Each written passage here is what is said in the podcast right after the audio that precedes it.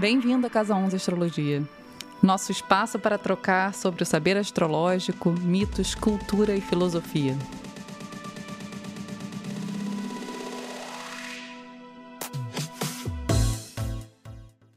Nossa conversa de hoje vai falar um pouquinho sobre os quatro elementos, esses conceitos básicos que compõem o mundo natural e que na astrologia dizem muito sobre a constituição dos signos, dos 12 signos. Eu sou a Ana, eu sou astróloga aqui da Casa 11 Astrologia. Eu converso aqui hoje com a Lina, minha aluna, e vamos embora, né, Lina? Vamos lá. É, olá, pessoal. Acho que a gente pode começar entrando um pouco na importância que os quatro elementos têm para a astrologia, além de ser uma forma de dividir os, os signos. O que mais, para a base de estudo de astrologia, os quatro elementos são importantes? Então, os quatro elementos, eles não são simplesmente conceitos abstratos, né? Isso aí é um grande ponto, assim, né? A gente fala muito de, sobre elementos, sobre, é, ah, eu sou de fogo, eu sou de água, eu sou de ar, e, e na verdade fica tudo muito vago, né? A gente não sabe nem de onde veio essa ideia, né? Os quatro elementos dentro da tradição astrológica, principalmente né, ocidental, que vem lá da filosofia grega, são as matérias brutas, né? as matérias-primas que compõem o nosso mundo natural. Então, é, toda a vida que se manifesta, pelo menos nesse mundo né, onde a gente vive, onde a gente se entende, ele é composto, ele seria composto por esses quatro elementos. Isso foi inclusive teorizado por vários filósofos gregos, né? De várias formas diferentes. Sim, de várias formas diferentes, de vários ângulos diferentes, mas sempre com essa tentativa de entender que forças eram essas vitais que compunham o mundo natural. Na astrologia ocidental que veio daí, né, da, da filosofia grega também, é, a gente trabalha com quatro elementos. Na oriental, a gente trabalha, por exemplo, com cinco. Né? Hoje aqui a gente vai falar um pouco sobre essa divisão de quatro, né? Fogo, terra, ar e água. Fundamental a gente entender um pouco sobre esses elementos e a importância deles, porque eles fazem parte da, inclusive, dessa nossa percepção dos sentidos, de como a gente percebe a vida, de como a gente percebe a nossa própria resposta no mundo. Tanto que são é, forças que atuam da mesma maneira no psiquismo humano. E tem até uma forma da gente entender os quatro elementos é, usando o corpo humano, né? Tipo, o humano também é formado desses quatro princípios. A vida vem dessa matéria-prima dos quatro elementos. É, essa investigação, inclusive que veio lá da filosofia, ela passa muito por isso, né? A gente consegue entender a vida de diversas formas, né? Através da, do princípio bruto da matéria, através das nossas emoções, através dos fluidos. O nosso corpo tem fluido, ele não é só sólido. Assim como a gente precisa do ar para respirar e para manter a vida vida, né? Todo o nosso corpo gasoso. Né? Ele também é fundamental para a manutenção, assim como o calor. Né? Nenhuma vida se sustenta sem o calor. Né? As plantas não nascem sem o sol, sem o calor do sol, sem o aquecimento. Né? Então, tudo, todas essas vertentes elas compõem o que seria, o que faria da vida algo possível. Isso significa se reportar aos quatro elementos como algo de fato fundamental e vital em termos de existência. E existem outras visões possíveis dentro da astrologia ocidental, certo? Além dos elementos. Existe, né? O zodíaco ele se compõe de 12 signos e esses signos são subdivididos em modos, em elementos, em gênero. E, na verdade, os elementos eles são uma dessas desses ângulos, né, de organização e de trabalho em cima dessas energias. Então vamos começar com o fogo também, que é o primeiro signo zodíaco, é o fogo que dá vida. O fogo é essencial, de fato. O zodíaco começa com fogo, né? O zodíaco começa com Ares, é o primeiro signo ali que desponta na primavera.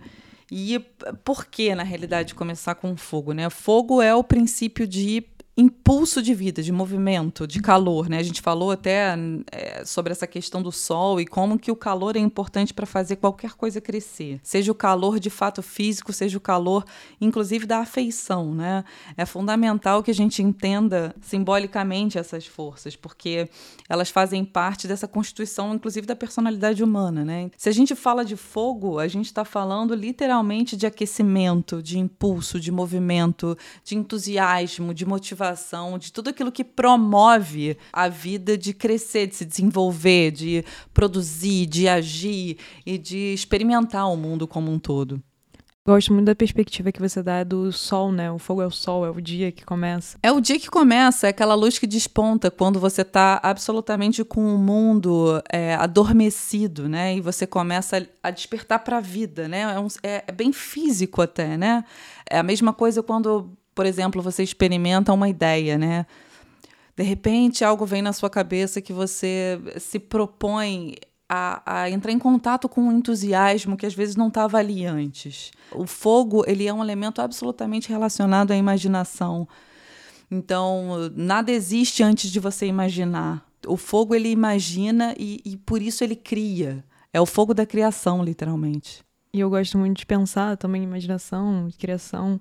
Eu gosto muito quando você fala essa frase que você já falou diversas vezes em cursos, que é o fogo, quanto mais você doa, mais você tem, né? Tipo, ele é, ele é eterno, assim. Isso é muito interessante, Lina, porque é o princípio, inclusive, do espírito, né? Nenhum corpo, ele vive é, sem espírito. Um corpo que não abriga um espírito, ele é um corpo inerte, sem vida. E o espírito, quanto mais você compartilha, mais você tem. É literalmente o princípio da vida. É a sabedoria que flui pela gente, que na verdade, quanto mais você doa, mais ela se multiplica. Isso é muito fácil de ver em termos de motivação. Se você chega num ambiente onde tá, tudo está muito entusiasmado, você se entusiasma também, né? Então, é exatamente esse princípio do movimento que vai passando de um a um e que não se perde, pelo contrário, só se expande. E agora, para tornar um pouquinho mais palpável, assim, o que, que as pessoas com bastante presença desse elemento têm em comum, assim? Quais que são as principais características do elemento de fogo no mapa? Bem, a primeira coisa, talvez não tão positiva, já que a gente está falando né, de, de várias, vários ângulos aqui super entusiasmados, é, é um pouco de, de falta de maleabilidade. Né? O fogo é um dos poucos elementos que você não consegue contornar ele, você não consegue dobrar, você não consegue fazer com que ele se contenha de um jeito muito eficaz. Pelo contrário, às vezes, quanto mais você tenta conter o fogo, né, mais ele se expande. Então, assim, o, o, princípio é o princípio mesmo do movimento, nesse sentido, mas também existe uma falta de flexibilidade, de maleabilidade. É muito difícil domar o fogo. Você tem características como autoridade, você tem características como é, comando, no sentido positivo ou negativo, mas enfim, não importa, mas a ascensão sobre alguma coisa, ela vem dessa característica do fogo. Então, ao mesmo tempo que você tem a criatividade, que é altamente associada à imaginação, à produção de ideias, o impulso criativo em geral, né? Seja em relação a algo que você produza fisicamente ou mentalmente, mas como a gente falou, tudo vem a partir de uma ideia, né? Você primeiro idealiza para depois fazer. Então, disso ninguém ninguém tá, ninguém pode fugir desse princípio, né? Os signos do elemento fogo são Ares, Leão e Sagitário. Qual seria uma palavra assim que você daria para descrever o elemento fogo em cada um desses signos? Ares motiva, né, Lina? Ares é o princípio do movimento, então ele age, ele motiva, ele põe para frente, né? Leão agrega, Leão reúne, precisa reunir, precisa gerir o processo. E Sagitário, que é um signo de fogo, né, o último signo de fogo, ele dissemina e ele assimila o conhecimento. Então, diria que essa, essa categorização pode ser uma forma bastante precisa de entender o fogo em cada signo. É bonito até de imaginar o fogo fazendo isso, né? Total. De uma forma total, visual. Total, total, né? O fogo, se você é, pega aquela imagem bem básica, né, dos dois palitinhos de você fazendo com que eles entrem em contato até, né, que o fogo surja, ele é literalmente esse princípio do calor, né, que se faz energia, então. E a gente esqueceu de falar no começo, mas a roda zodiacal, ela segue pelos elementos fogo, terra, ar e água. Então agora depois do fogo a gente vai seguir para terra. É, a Terra, ela é o princípio da estabilização, certo? Então, aquela vida que foi criada em Ares, ela precisa se estabilizar de alguma maneira, senão ela se perde. Você vê que, por exemplo, para manter uma fogueira acesa, você precisa de madeira, literalmente, né? Se, se, se a gente for para essa metáfora bastante física, inclusive, o, o, fogo ele se mantém ali horas e horas, ele precisa ser alimentado por algo sólido para ele permanecer ali aquecendo o ambiente, né? Então, senão, das das duas, uma, ou ele se extingue ou ele toca fogo na casa inteira. né? Então, é isso, assim, a Terra estabiliza, ela é o princípio sensorial da vida, ela é o nosso corpo mais bruto, mais palpável, é onde a gente encontra todas as reações dos nossos sentidos. Então, a gente tem o tato, a gente tem o cheiro, o olfato, o paladar, tudo aquilo que é, faz com que a nossa experiência seja muito concreta e prática, faz parte desse reino da Terra. Eu acho interessante que Terra é muito visível, né? É, é, a matéria em si. Você não precisa de muitas. Não é muito abstrato, na verdade. A Terra é a Terra, ela sustenta. É aquilo ali, não tem muito para onde ir, né? É quase óbvio, assim é bastante óbvio e ao mesmo tempo bastante contraditório, né? Porque é a partir, por exemplo, do nosso corpo físico que muitas vezes a gente consegue receber determinadas mensagens que não são absolutamente palpáveis, né? Então a, a gente pode traduzir de lá para cá, daqui para lá mas é um canal né, de expressão extremamente importante assim né e que não precisa ser simplesmente algo é só físico ou pragmático, né? Mas que muitas vezes confunde de fato, né? Porque a vida não se atém também simplesmente à solidez da Terra. E quais seriam as características principais, assim, com as pessoas com muita terra no mapa? Então, acho que a gente já falou um pouco, né? Existe essa questão do pragmatismo, uma preocupação muito grande, de fato, nessa manutenção da vida. Então, preocupações como os recursos, o trabalho, é, a segurança, principalmente, né? Um impulso de segurança é um impulso que existe em todo ser humano. Como é que, como é que você vai chegar no ponto, por exemplo, né, é, de conseguir, inclusive, ter prazer com alguma coisa se você, por exemplo, né, não dorme bem, se você não come, se você não tem onde se abrigar, né? O impulso de segurança é um impulso muito básico e muito necessário, porque senão você não consegue estabilizar a sua mente para mais nada. Então, as pessoas que têm muita terra, elas têm uma atenção muito grande nessa manutenção segura do dia a dia. E você sempre fala que os, os signos de terra, né? no caso a terra, representam os, representam os temas essenciais da vida, né? Exatamente. A gente falou isso num outro episódio, mas eu acho que vale a pena dar uma repetida aqui, porque de fato, são as preocupações mais imediatas, assim, que a gente tem, todo mundo, né? Em touro, a gente vai falar sobre a manutenção da vida, inclusive através do aconchego, né? Então, traduz completamente a nossa preocupação com as relações. Em Virgem, a gente vai eh, lidar com os hábitos e com os ciclos do corpo físico. Então, a gente vai lidar com a saúde, que é uma outra preocupação, né? Quem nunca, né, foi num, sei lá, num astrólogo, ou então em qualquer outro vidente, cartomante, pergunta: olha, eu tô bem, eu tô doente, eu não tô doente é também uma pergunta absolutamente né, importante. E a terceira, obviamente, que se relaciona com o Capricórnio é a edificação do trabalho, é o dinheiro, são os recursos, né? Em geral, né? Aquilo que você constrói. Trabalho, saúde e amor, sem dúvida, tá aí nesses nas essências da preocupação mais imediata do ser humano. Então agora você já deu uma palhinha dos signos de terra, que é touro, é, virgem e capricórnio. Mas então, qual palavra única você falaria para cada um desses signos? Então, touro é, é, um signo completamente relacionado à manutenção, né? Então, touro mantém, com certeza, né? Virgem discrimina, virgem cuida, né? Então, é, ele vai entender ali o que, que é importante, né? Capricórnio produz, sem dúvida. É, Trabalho. Exatamente, põe a vida para rodar. Então vamos seguindo agora para o ar, que é o nosso terceiro elemento. É quando a gente chega no ar, na realidade, a gente vai falar sobre o nosso corpo intelectual, né? A nossa a agilidade da nossa mente, a capacidade da gente inclusive ser racional em relação às coisas, né?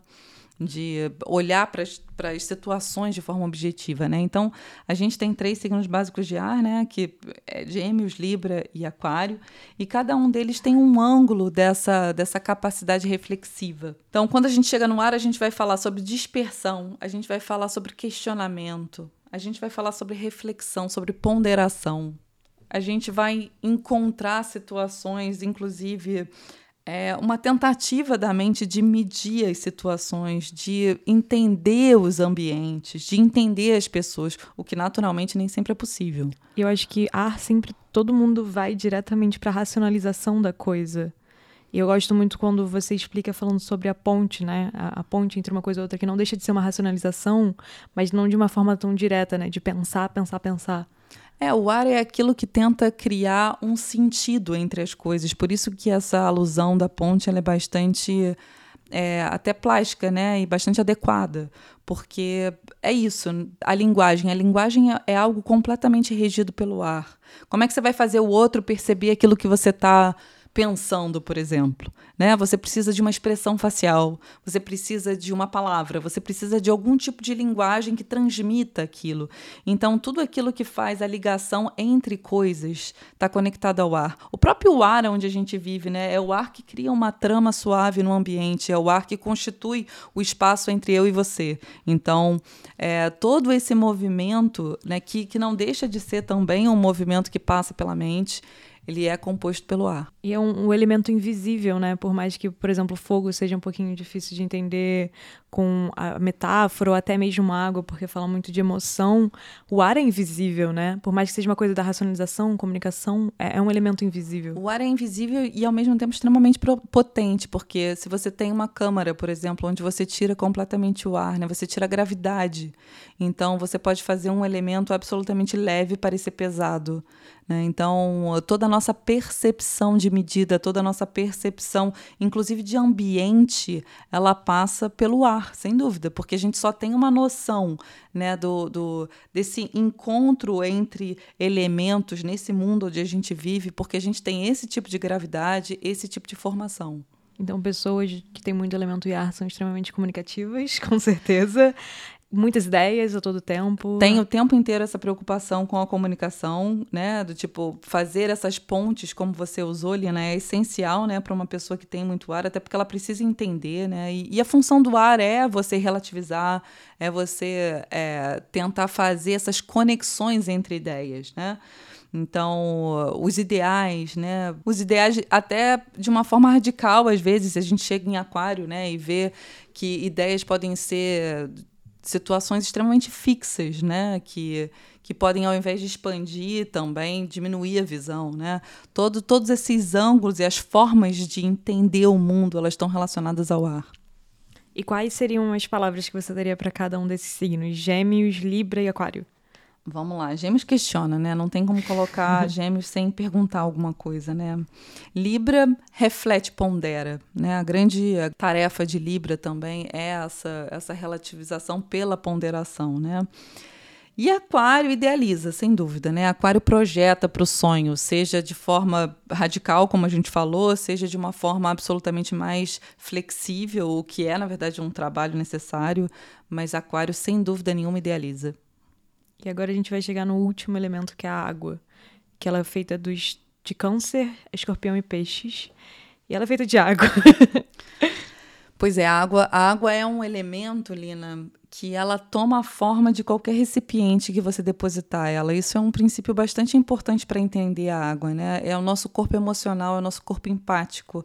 É aquela emoção que chega perto de uma outra pessoa e que não consegue não sentir junto você automaticamente se entra num ambiente onde está, por exemplo, está todo mundo muito ou triste, muito alegre ou muito, né? Você automaticamente é tomado por aquela emoção.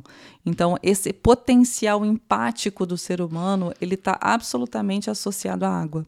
Eu acho interessante que a gente começa com fogo, que é um elemento quase não maleável, né? Tem uma maleabilidade completamente complexa. E a gente vai para água, que é completamente maleável. Completamente maleável. A água ela muda de estado, isso ela pode se tornar mais sólida, como gelo. Ela pode se tornar gasosa, inclusive, né? Ela pode é, é ficar na fluidez né, natural dela. Ela toma qualquer tipo de estado que a gente, enfim, né, colocar ela, depositar ela. Então isso é muito importante. As pessoas de água elas têm essa, né, as pessoas com muita água no mapa elas têm essa tendência mesmo a ir conforme a maré, a seguir as emoções. Elas têm um corpo também bastante sensível em relação ao que está acontecendo com o outro, a tudo aquilo que se desenvolve no ambiente. Então são pessoas que, ao mesmo tempo que podem ser muito influenciáveis, elas podem ter também uma genuína percepção daquilo que acontece, né, com o outro indivíduo.